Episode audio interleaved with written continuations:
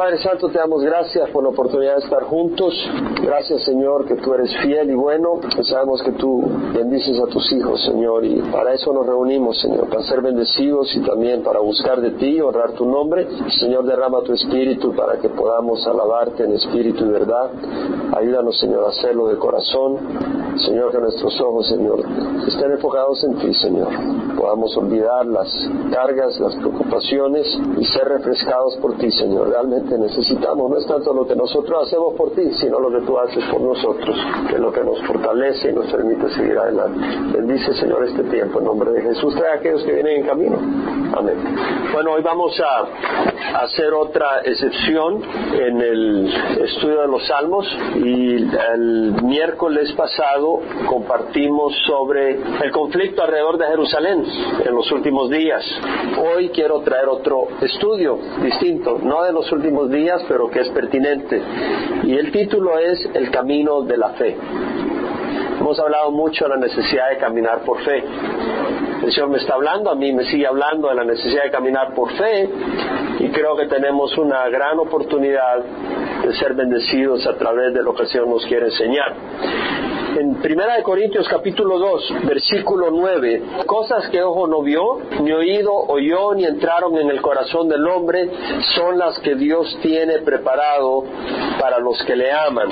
Cosas que ojo no vio, ni oído oyó, ni entraron en el corazón del hombre son las cosas que Dios tiene preparado para los que le aman. Dios ha prometido a sus discípulos grandiosas promesas, grandiosas maravillas, inmerecederas y grandiosas, cosas que ojo no vio.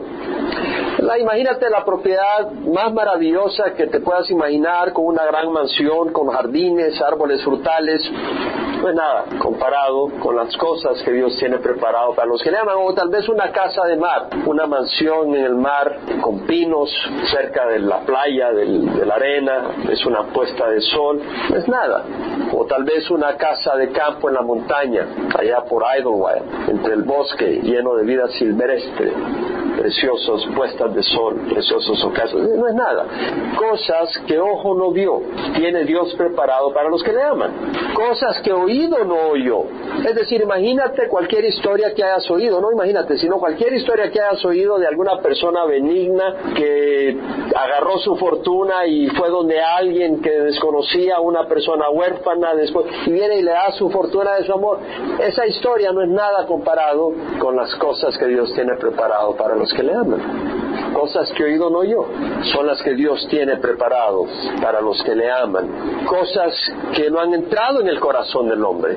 Nuestro corazón es limitado. Nuestro corazón está afectado por el carácter humano, las limitaciones del ser humano entonces nos cuesta aceptar muchas cosas. Pero la palabra del Señor dice cosas que ojo no vio, ni oído oyó, ni entraron en el corazón del hombre.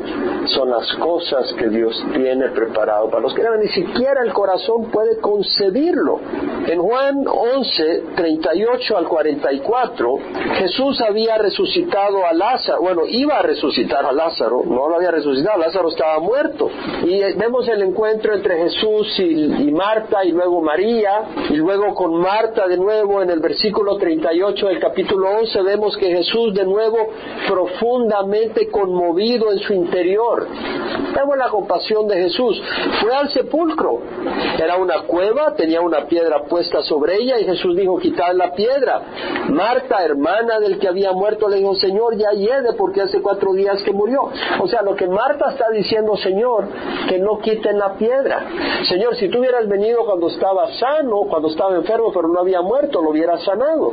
Tal vez si hubieras venido cuando acababa de morir, bueno, le podías tal vez devuelto el espíritu, pero ahora ya su cuerpo se ha deteriorado.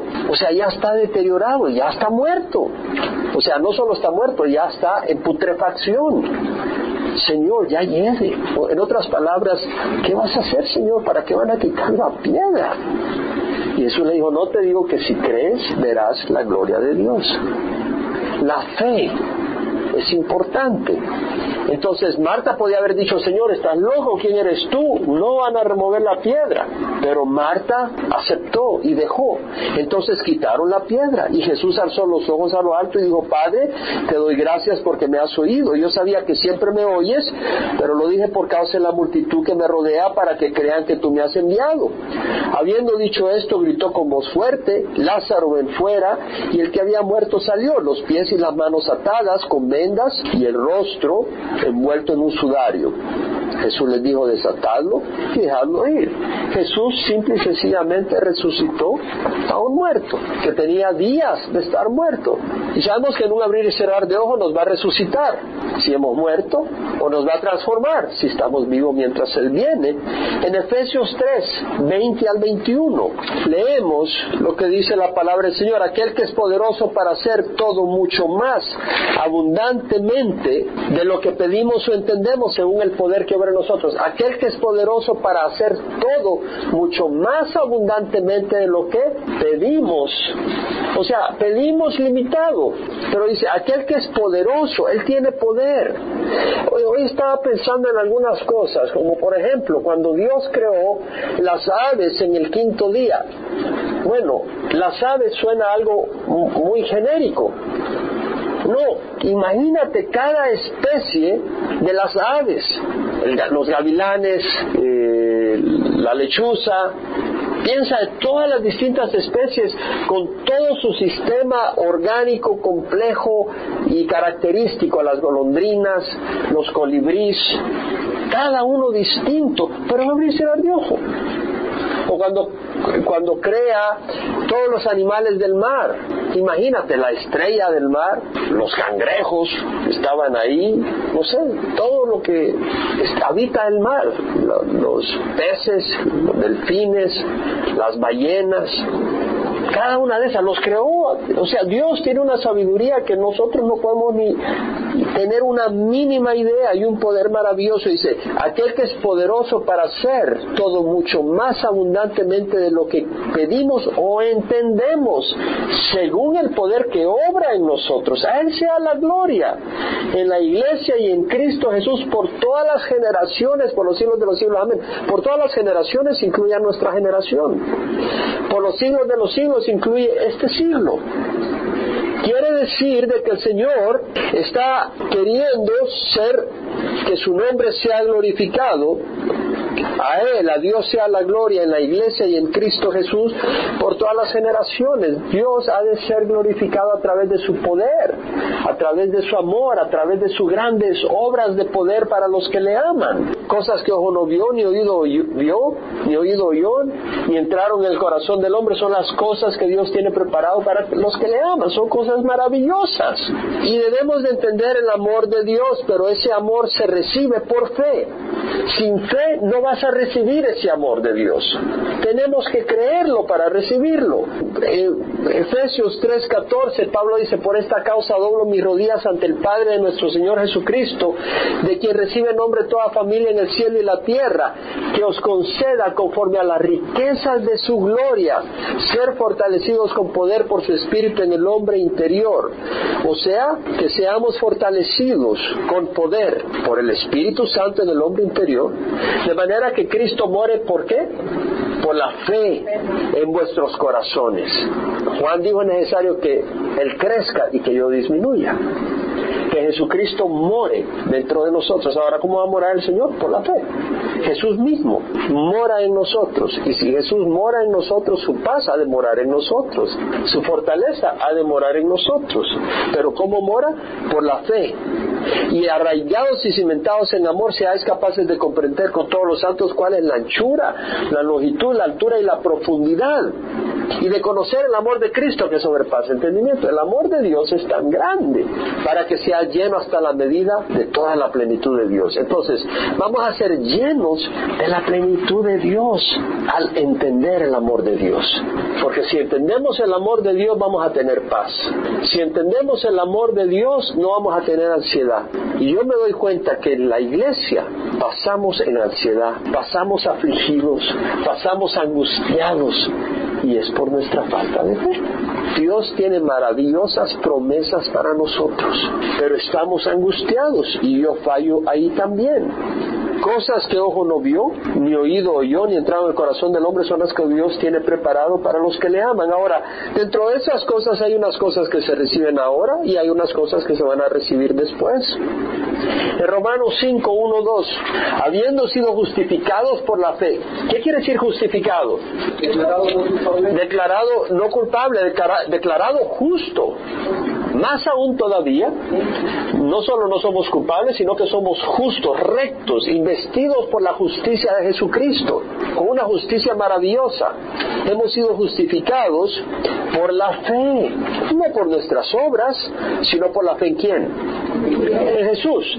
Habiendo sido justificados por la fe, tenemos paz para con Dios. Dios no nos ve como quien dice, me la debes. Tenemos paz para con Dios por medio de nuestro Señor Jesucristo. Cristo, por medio de quien hemos tenido entrada por la fe a esta gracia en la cual estamos firmes. Gracia es un favor inmerecedero. Misericordia es no recibir lo que merecemos, merecemos juicio. Dios en su misericordia nos cancela el juicio. Pero la gracia es ser llamados hijos de Dios encima de perdonar el pecado, nos declara justos y nos declara hijos de Dios. Eso es gracia. ¿Cómo obtenemos esa gracia? Thank you. Por la fe. Acá leemos, habiendo sido justificados por la fe, tenemos paz para con Dios por medio de nuestro Señor Jesucristo, por medio de quien tenemos entrada por la fe a esta gracia en la cual estamos firmes y nos gloriamos en la esperanza de la gloria de Dios. Nos gloriamos, nos regocijamos en esperanza de la gloria de Dios, de todas las bendiciones de Dios, de todo lo que nos espera. Es la gracia y esa gracia es por fe. De hecho, nuestra salvación, por gracia sois salvos. Por gracia, un favor inmerecedero, por medio de la fe. Y esta no de vosotros, no es un don de Dios, es un don de Dios. No por obras para que nadie se gloríe. Quiere decir de que la gracia, los favores de Dios se reciben por qué? Por la fe. Por gracia, por medio de la fe. Y esa fe está puesta en nuestras obras o en Jesús. En nuestra justicia o en la de Jesús. En la de Jesús. Entonces vamos a 2 de Pedro 1, 1 a 4. Simón Pedro, y apóstol de Jesucristo, a los que han recibido una fe como la nuestra. Se pudiera traducir una fe tan maravillosa y preciosa como la nuestra una gran fe como la nuestra. No, no, está hablando de necesariamente solo de, creer, sino toda esa promesa, toda esa esperanza que abriga nuestra fe, la, la que debemos de abrazar, la que hemos recibido una fe como la nuestra, mediante la justicia de nuestro Dios y Salvador Jesucristo. Gracia y paz o sean multiplicadas por medio del conocimiento de nuestro Dios y de Jesús nuestro Señor. Gracia, ¿qué es gracia? Favor y merecedero. Va a ser multiplicada. Gracia y paz. Paz, paz, ¿es paz con Dios la que está hablando acá? No, la paz de Dios la paz en nuestro corazón. Gracia y paz os sean multiplicados en el conocimiento de Dios y de Jesús nuestro Señor. Al conocer a Dios, al conocer realmente quién es Dios y el amor y la misericordia de Dios, vamos a tener paz. ¿Y cómo conocemos a Dios? ¿Leyendo el periódico? No, por la fe. A Dios se conoce por la fe porque Él es espíritu. Y le conocemos a través de su palabra y a través de poner a prueba su palabra. ¿Cómo? Obedeciendo. Al obedecer al Señor, estamos automáticamente experimentando su respuesta a sus promesas. Y entonces vamos conociéndolo y vamos obteniendo fe, va aumentando nuestra fe y va aumentando nuestra paz porque vamos conociendo al Señor. Ahora, habla mediante el verdadero conocimiento de aquel que nos llamó por su gloria y excelencia. Perdón, versículo 3. Su divino poder nos ha concedido todo cuanto concierne a la vida y a la piedad. El poder de Dios es suficiente para darnos todo lo que necesitamos para la vida. ¿Qué tipo de vida? ¿Miserable? Abundante. ¿Qué dijo Jesús? El ladrón viene para robar y matar y destruir. Yo he venido para que tengan vida y la tengan en abundancia. Entonces Dios en su poder ha concedido todo para que vivamos una vida plena. Y la piedad, ¿qué quiere decir la piedad? esa manera, esa actitud, ese comportamiento que agrada a Dios, que es de acuerdo al carácter de Dios. Entonces, el poder de Dios nos ha concedido todo cuanto concierne a la vida y a la piedad. ¿Cómo? Mediante el verdadero conocimiento de aquel que nos llamó por su gloria y excelencia. Al conocer a Dios a través de esa fe, vamos a obtener por gracia toda esa gracia. A través de esa fe vamos a obtener toda esa gracia, todo ese favor. ¿Qué? La paz, todo lo que necesitamos para disfrutar de una vida abundante y para caminar en santidad y no en pecado. Ok, por su gloria y excelencia. ¿Cuál es su gloria? El Señor reveló su nombre a Moisés. Él le dijo, muéstrame tu gloria. Le mostró su nombre. Jehová, Jehová, Dios compasivo y clemente, lento para la ira y abundante en misericordia y verdad. Un Dios lleno de misericordia. Ahora, por medio de esa gloria y excelencia, nos ha conseguido sus preciosas y maravillosas promesas. Dios tiene maravillosas promesas para nosotros, a fin de que por ellas lleguéis a ser partícipes de la naturaleza divina. Es decir, a través de las promesas vamos a escapar de la corrupción del pecado y vamos a participar un día de una naturaleza sin pecado y una naturaleza perfecta. ¿Qué dice la palabra del Señor? una de Juan 3, 1 al 3. Mirad cuán gran amor nos ha dado el Padre para que seamos llamados hijos de Dios. Y esto es lo que somos. Por eso el mundo no nos conoce porque no le conoció a Él. Amados, ahora somos hijos de Dios y no se ha manifestado lo que habremos de ser. Pero sabemos que cuando Él se manifieste seremos semejantes a Él porque le veremos tal como Él es. Y todo el que tiene la fe puesta en Él se purifica, así como Él es puro. Entonces, cuando Él se manifieste seremos semejantes a Él. Eso es participar de la naturaleza divina. No que seremos dioses, pero tenemos una tendremos una naturaleza sin mancha, sin tacha. Participaremos de una naturaleza divina, habiendo escapado de la corrupción que hay en el mundo por causa de la concupiscencia. Bien, en Juan 15, estamos hablando de qué, hermanos? De la fe. Todo eso es a través de la fe, ¿cierto o no? En Juan 15, versículo 7 habla también de gozo. Hemos hablado de paz, hemos hablado de amor, hemos hablado de poder y poder y de una vida de gozo, una vida abundante y que incluye gozo. Si permanecéis en mí, Juan 15, 7 dice, si permanecéis en mí y mis palabras permanecen en vosotros, pedid lo que queráis y os será hecho. ¿Cómo vas a permanecer en Jesús? Es permaneciendo en su palabra, obedeciendo. ¿Para qué vas a obedecer si no crees? Y en la medida que tú vas permaneciendo en su palabra, vas a creer más. Porque la palabra, la fe viene por el oír y el oír por la palabra de Dios. En esto está glorificado mi Padre, en que deis mucho fruto y así probéis que soy mi discípulo. Ayer me decía Carlos, no voy a poder dormir, porque tenía tanto gozo de las almas que habían recibido al Señor. Lo mismo me decía Salvador. Lo mismo me dijo Alberto cuando empezó a ir a ministrar los lunes. No, pues había un gozo que los arrebata. Y a mí me arrebata el gozo del Señor muchas veces cuando estamos sirviendo al Señor. Vemos el fruto, y dice, como el Padre me ha amado, así también yo os he amado, permaneced en mi amor. Y luego dice, si guardáis mis mandamientos, permaneceréis en mi amor, así como yo he guardado los mandamientos de mi Padre y permanezco en su amor. Estas cosas os he hablado para que mi gozo esté en vosotros y vuestro gozo sea perfecto. Estas cosas os he hablado para que mi gozo esté en vosotros. O sea, Dios quiere que estemos llenos de gozo y nuestro gozo sea perfecto.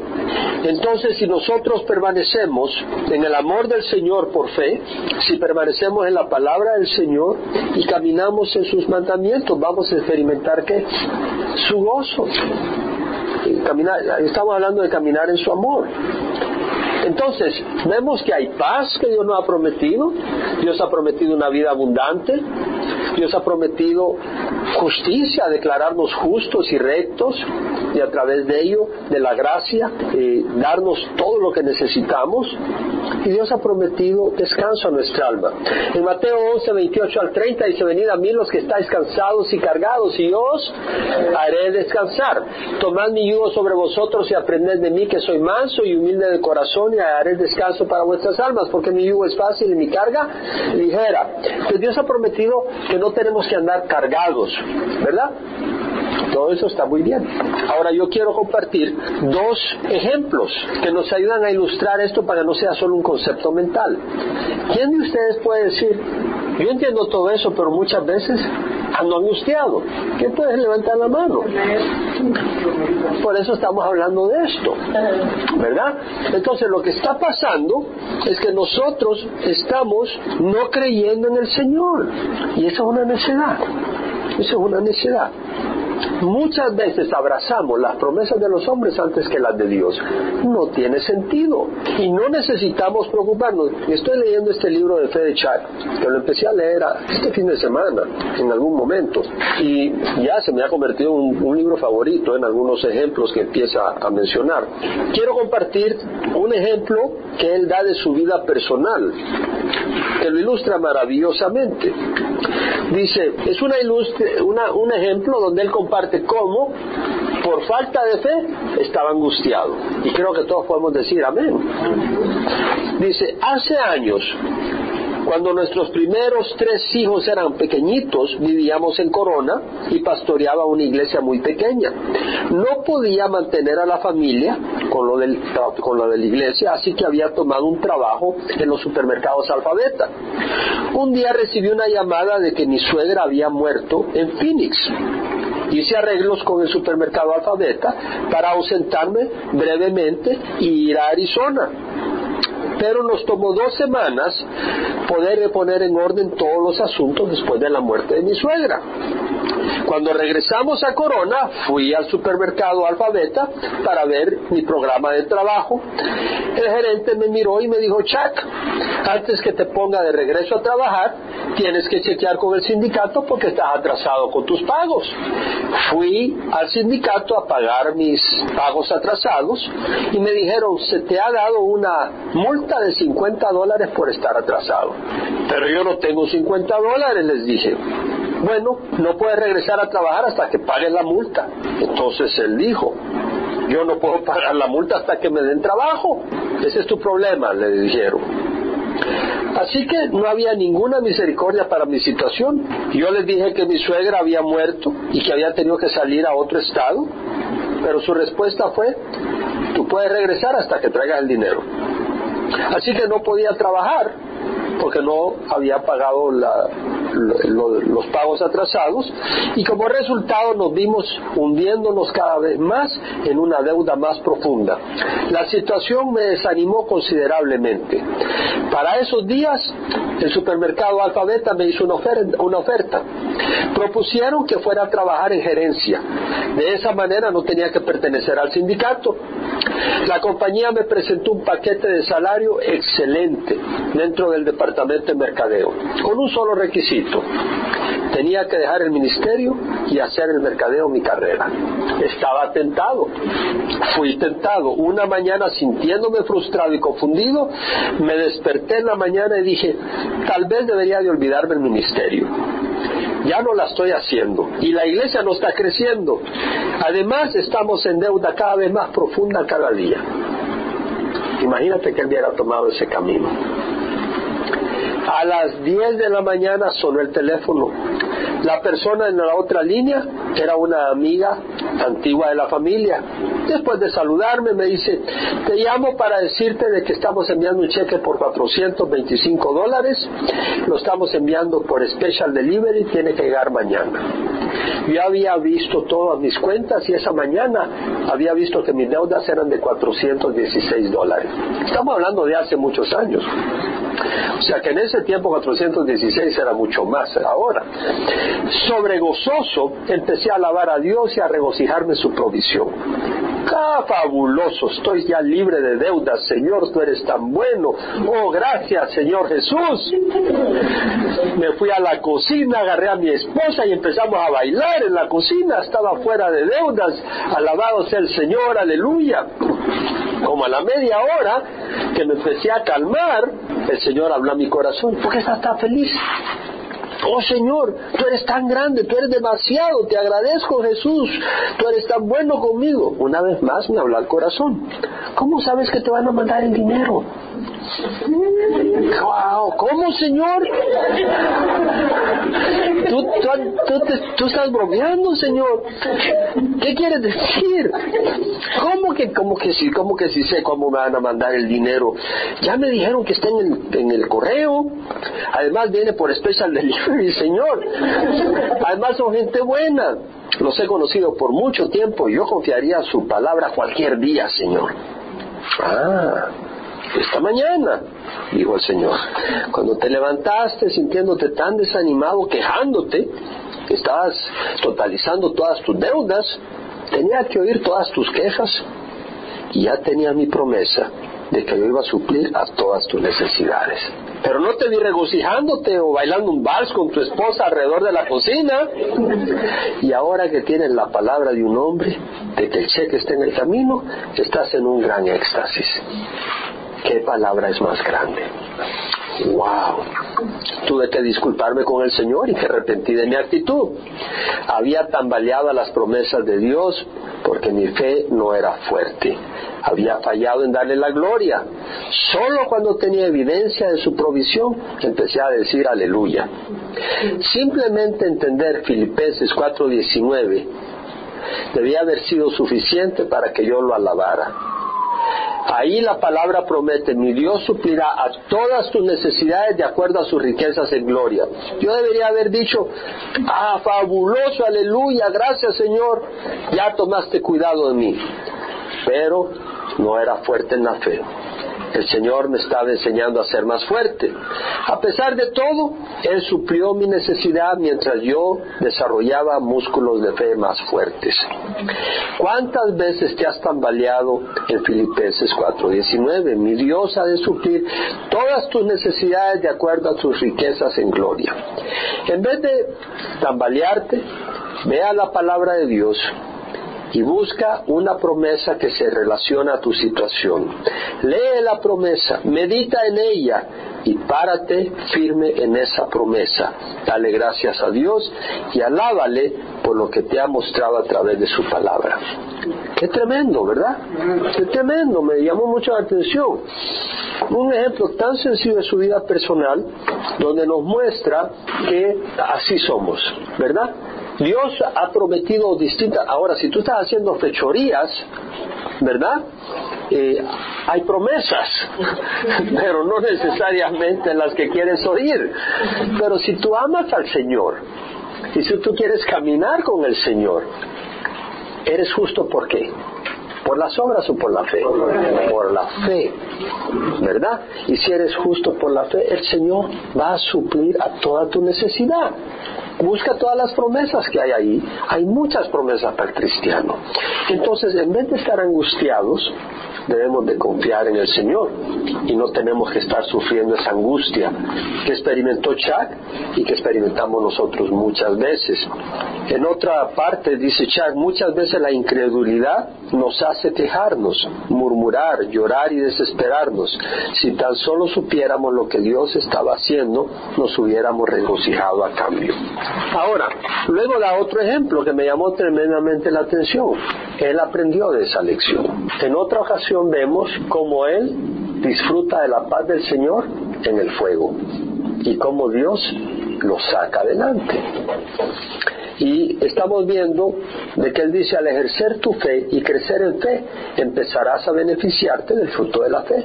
Todo por la gracia y misericordia de Jesucristo. Entonces da otro ejemplo, donde están en Corona, de nuevo en el libro de Fe, en la página 43, da otro ejemplo donde dice, hace varios años mi esposa y yo rentábamos una casa en Corona, California, que ella es una mujer muy inventiva y artística, y con un poquito de, tela barata ella puede hacer que una casa se mire maravillosa. Y yo, por supuesto, tengo la capacidad de pintar y completar cualquier reparación general, así que hacemos un buen equipo. Cuando la dueña de la casa vino a recolectar la renta, ella vio qué bonita se miraba la casa que nos estaba rentando. Así que decidió regresarse a la casa y nos dijo que nos fuéramos. Estaba esperando nuestro tercer niño en ese tiempo. Y como no podíamos pagar más que 50 dólares al mes, Era cuando las rentas valían 50 dólares al mes, era hace muchos años. Nosotros supimos que iba a ser difícil hallar otra casa. Dos semanas antes de que teníamos que irnos de la casa, la señora, dueña de la casa, nos llamó para preguntar cómo iban los planes de movernos. Oh, todo va bien, le contesté. ¿Ya tienen una casa donde moverse? No. Bien, les he dado la noticia de que se vayan y ustedes se van a tener que ir porque yo me estoy moviendo a esa casa. No se preocupe, vamos a estar fuera la fecha que usted quiere. Pero ¿por qué no han hallado una casa todavía? Todas las noches estamos buscando, estamos chequeando los anuncios del periódico y siguiendo cada sugerencia y posibilidad. Yo le prometo que estamos buscando, le digo la verdad. Una semana pasó y ya estamos una semana antes de que nos moviéramos, la señora llamó de nuevo. ¿Ya hallaron casa? No, todavía no. La mujer le dio un ataque de nervios ahí. Honestamente, yo no sabía cómo el Señor iba a resolver el asunto, pero yo le aseguré a ella que nos íbamos a ir para el día que nos teníamos que mover. Cada día esa semana nos llamaba para ver si había hallado un lugar. Señora, le dije, ya he ordenado que venga la compañía de, de movernos y vienen el sábado. ¿Pero a dónde se van a mover? Todavía no sé. Por supuesto, la señora asumía de que la íbamos a llevar a corte y ya se imaginaba la señora que yo iba a caminar en frente del juez con mi esposa embarazada y con dos pequeñitos llorando para que el juez dijera, mujer cruel, dale a estos niños más tiempo. Pero yo le seguía diciendo, vamos a movernos, no se preocupe. Llegó el sábado y todavía no teníamos un lugar a donde movernos, pero habíamos rentado ya un camión de moverse y alguna gente de nuestra iglesia nos dijo, tenemos un garage, ¿por qué no mueves todas tus pertenencias al garage mientras hayas una casa?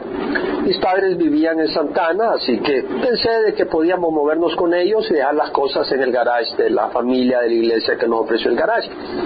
Llegó el sábado en la mañana, movimos todo al garage de la casa de esta familia y luego fuimos hacia mis padres.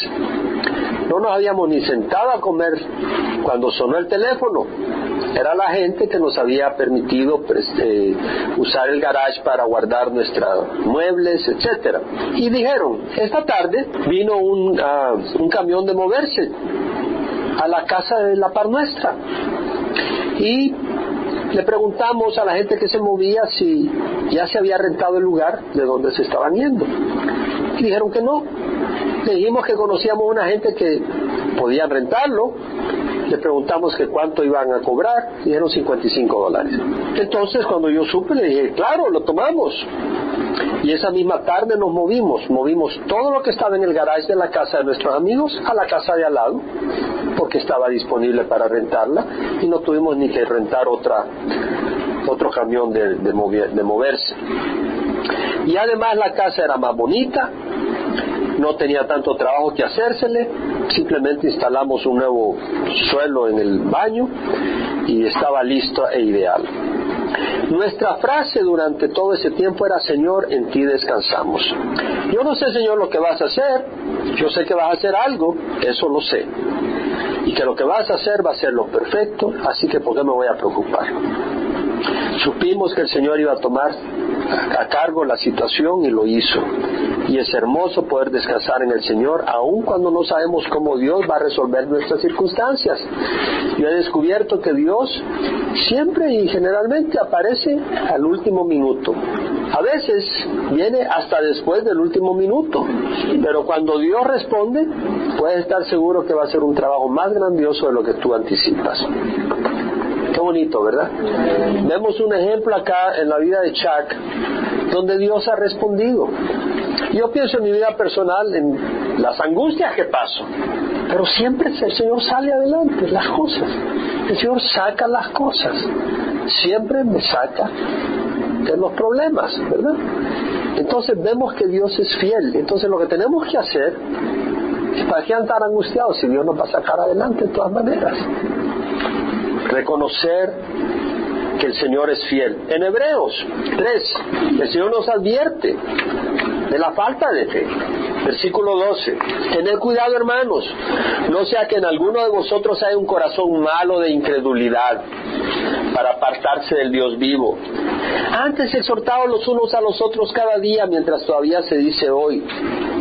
No sea que alguno de vosotros sea endurecido por el engaño del pecado, porque somos hechos partícipes de Cristo, si es que retenemos el principio de nuestra seguridad firme hasta el fin. Es decir, Dios ha hecho promesas, abracémoslas, no pensemos que Dios se olvidó de nosotros. Versículo 15 dice, en cuanto se dice, si oís hoy su voz, no endurezcáis vuestros corazones como en la provocación, porque quienes, habiendo oído, le provocaron. ¿Acaso no fueron todos los que salieron de Egipto guiados por Moisés? ¿Quiénes provocaron al Señor? El pueblo de Israel salió de Egipto, Dios los liberó de la esclavitud. ¿No nos ha liberado de la esclavitud? Los liberó de la esclavitud y andaban murmurando y quejándose durante todo el desierto. No, que el Señor nos sacó para matarnos, nos vamos a morir de sed, nos vamos a morir de hambre. Mira, estos son gigantes, no querían tomar la tierra prometida. Habían grandes promesas y no la querían tomar. ¿Por qué? Por incredulidad. No porque era muy bonita, no porque fluía leche y miel, pero no creyeron. No creyeron las promesas de Dios. Entonces yo digo, bueno, se van a quedar en el desierto, van a morir, van a andar de errantes por 40 años. ¿Y con quiénes se disgustó por 40 años? No fue con aquellos que pecaron, cuyos cuerpos cayeron en el desierto. ¿Y a quienes juró que no entrarían en su reposo, sino a los que fueron desobedientes? ¿Por qué? No, no obedecieron, no entraron a la tierra prometida, porque desobedecieron por su qué? Incredulidad. Vemos pues que no pudieron entrar a causa de su infidelidad. Por tanto, temamos, no sea que permaneciendo aún la promesa de entrar en ese reposo, en su reposo, alguno de vosotros parezca no haberlo alcanzado. El Señor nos advierte, entremos en el reposo del Señor. Nos advierte que entremos en el reposo del Señor. No, no es lógico que nosotros andemos ahí todos angustiados, porque en verdad a nosotros se nos ha anunciado la buena nueva como también a ellos, pero la palabra que ellos oyeron no les aprovechó por no ir acompañada por la fe en lo que oyeron. Tenemos que poner fe en lo que el Señor nos ha prometido. Las promesas de Dios son basadas en lo que Dios ha hecho, no en nuestra justicia. Las promesas de Dios son basadas en lo que Dios ha dicho, no en nuestra justicia. En Hebreos 4, 14 a 16 que dice, teniendo pues un gran sumo sacerdote que trascendió los cielos, ¿qué es un sacerdote? ¿Qué ofrece? Sacrificios para ser aceptables a Dios. Un sacrificio por los pecados de la gente que representa. Jesucristo ofreció sacrificios por nosotros, su propia sangre. Es más que suficiente. Entonces, teniendo pues un gran sumo sacerdote que trascendió a los cielos, Jesús el Hijo de Dios, retengamos nuestra fe. Porque no tenemos un sacerdote que no pueda compadecerse de nosotros, sino uno que ha sido tentado en todo como nosotros, pero sin pecado. De nuevo, Hebreos 4, 14 al 16. Teniendo pues un gran sumo sacerdote que trascendió los cielos, Jesús el Hijo de Dios, retengamos nuestra fe. No la dejemos ir. ¿Se acuerda cuando recibimos al Señor? ¿Se acuerda cuando recibiste al Señor? Sabías que Dios estaba a favor tuyo. Sabías que Dios estaba contigo. Retengamos esa fe, porque la vas a soltar. Sabías que Dios estaba contigo y que todo iba a ser maravilloso. ¿Y por qué soltamos esa fe? Dice, teniendo un gran sumo sacerdote que trascendió los cielos, Jesús el Hijo de Dios, retengamos nuestra fe, porque no tenemos un sumo sacerdote que no pueda compadecerse de nuestras flaquezas, sino uno que ha sido tentado en todo como nosotros, pero sin pecado. Por tanto, acerquémonos con confianza al trono de la gracia. Vengamos a Dios para que recibamos misericordia y hallemos gracia para la ayuda oportuna. O sea, para recibir favor para recibir el favor de Dios. Hebreos 10, 19 al 25. Hermanos, puesto que tenemos confianza para entrar al lugar santísimo, ¿por qué? Por la sangre de Jesús, por un camino nuevo y vivo que Él inauguró para nosotros por medio del velo, es decir, su carne. Puesto que tenemos un gran sacerdote sobre la casa de Dios, acerquémonos con corazón sincero, es decir, la fe no es para el malvado, es para que, al que, que viene con un corazón sincero y quebrantado, ¿no? Entonces dice, acerquémonos con corazón sincero en plena certidumbre de fe ciertos, teniendo nuestro corazón purificado de mala conciencia y nuestro cuerpo lavado con agua pura. Mantengamos firme la profesión de nuestra esperanza, sin vacilar, porque fiel es el que prometió. Dios está con nosotros y Dios está por nosotros, ¿quién contra nosotros? Y consideremos cómo estimularnos unos al otros al amor y a las buenas obras, no dejando de congregarnos como algunos tienen por costumbre, sino exhortándonos unos a otros y mucho más al ver que el día se acerca. Entonces la palabra del Señor nos exhorta a que nos congreguemos, a que nos animemos, animemos porque es necesario mantener ese ánimo en la fe fortaleciéndonos, porque sin la fe no vamos a recibir las promesas ni las bendiciones, ni vamos a agradar al Señor. En Hebreos 10, 35, 36 dice el Señor, no desechéis vuestra confianza, la cual tiene gran recompensa, porque tenéis necesidad de paciencia para que cuando hayáis hecho la voluntad de Dios, obtengáis la promesa. Hebreos 6:12, no seáis indolentes, es decir, indiferentes, perezosos, insensibles, haraganes, holgazanes, fríos, flojos, apáticos. No seáis indolentes, sino imitadores de los que mediante la fe y la paciencia heredan las promesas. Es decir, por la fe y la paciencia vamos a heredar las promesas. La fe viva nos permite atravesar dificultades porque no todo es circunstancias color de rosa. Segundo de Corintios, segundo de Corintios 4, versículo 16, Pablo dice, por tanto no desfallecemos, antes bien aunque nuestro hombre exterior va decayendo, sin embargo nuestro hombre interior se renueva de día en día. ¿Por qué? Porque hay fe. Si no hubiera fe, el hombre exterior se decae y el interior se consume. Pero si hay fe, el interior se renueva de día en día. Pues esta aflicción leve y pasajera, Pablo hablando de aflicción leve y pasajera, vamos a, ver, vamos a ver de qué está hablando. Esta aflicción leve y pasajera nos produce un eterno peso de gloria. ¿Por qué sabía Pablo? Por fe. Sabía que no estaba en vano sufriendo sabía que Dios tenía un plan y un propósito y que Dios iba a estar a favor de él y que iba a haber victoria y que había bendición y que había fruto. Dice, esta aflicción leve y pasajera nos produce un eterno peso de gloria que sobrepasa toda comparación al no poner nuestra vista en las cosas que se ven, sino en las que no se ven, porque las cosas que se ven son temporales, pero las que no se ven son eternas. Entonces, eso es fe, poner la vista en lo que no se ve, no en lo que se ve, no en las circunstancias, sino en el Señor. Podemos ir a Hebreos. Ahora veamos de qué está hablando Pablo cuando dice aflicción leve y pasajera. Veamos en, en 2 Corintios 4, versículo 8, dice, afligidos en todo, afligidos en todo. Pero te tienes que salir del apartamento. De ahí se le quedó el carro en el camino. ¿No? Y de ahí le dio gripe. O sea, de todo problema, ¿verdad? Afligidos en todo, pero no agobiados. ¿Verdad? Y nosotros afligidos en algunas cosas, pero agobiados por todo. Qué distinto, ¿verdad? Qué distinto. No, Pablo dice, afligidos en todo, pero no agobiados. Es decir, estaba afligido, venían las flechas, no estaba agobiado, pues tenía la mirada en el Señor. Perplejos, porque a veces vienen cosas que hasta nos dejan perplejos como sale el enemigo. Pero dice perplejos, pero no desesperados nosotros estamos desesperados, hasta el pelo se nos ha caído. Perseguidos, perseguidos dice, pero no abandonados. Es decir, ¿verdad? Hay persecución, todo el que quiera vivir piadosamente será perseguido, todo el que quiera vivir piadosamente, pero luego dice, pero no estamos abandonados, dice, derribados, es decir, el enemigo golpeó, te tiró, pero dice, pero no estamos destruidos. Estamos ahí en el suelo, nos tiraron pedazos y nos pararon, queríamos ir para allá y nos quedaron, nos derribaron acá, pero no estamos destruidos, sabemos que Dios está en control. Sabemos que Dios va a usar su poder para hacer sus promesas reales y efectivas. Entonces, luego nos dice la palabra, ¿verdad?, de que el Señor, cuando fue a la sinagoga de Nazaret y eh, Chuck menciona eso. Cuando el Señor va a la, sinagoga de Nazaret por segunda vez, no pudo hacer milagros por su incredulidad de la gente. Vamos a Marcos 6. Y eso lo hemos estudiado también cuando estamos estudiando el Evangelio de San Mateo. Pero vamos a Marcos 6, donde leemos que dice que llegó a su pueblo el Señor y sus discípulos le siguieron. Cuando llegó el día de reposo comenzó a enseñar en la sinagoga.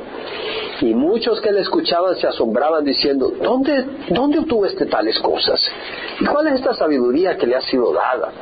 Y estos milagros que hace con sus manos. Es decir, oyeron la sabiduría, vieron los milagros que hacía, pues decían, bueno, ¿y de dónde obtuvo este guate estas cosas? O sea, no lo reconocieron como el Mesías. Sino bueno, ¿y esta pila? ¿De dónde sacó este poder? O sea, pero no una admiración de, es el Mesías, vamos a él, sino que confundidos. ¿Y este quién, es? ¿Quién se cree? Si este es el, el carpintero, el hijo de María, hermano de Jacobo, José, Judas y Simón. No están sus hermanas aquí con nosotros. Y se escandalizaban a causa de, en vez de creer, en vez de poner su fe en él. Y Jesús les dijo, no hay profeta sin honra, sino en su propia tierra, y entre sus parientes y en su casa. Sí, hace muchas personas, ¿verdad? Nos conocen, ¿verdad? Antes de que conociéramos al Señor. Y nos ven todos ahí, carne y hueso, ¿qué? ¿Este quién es? Va a venir a hablar de Dios. ¿Quién es este? De nada.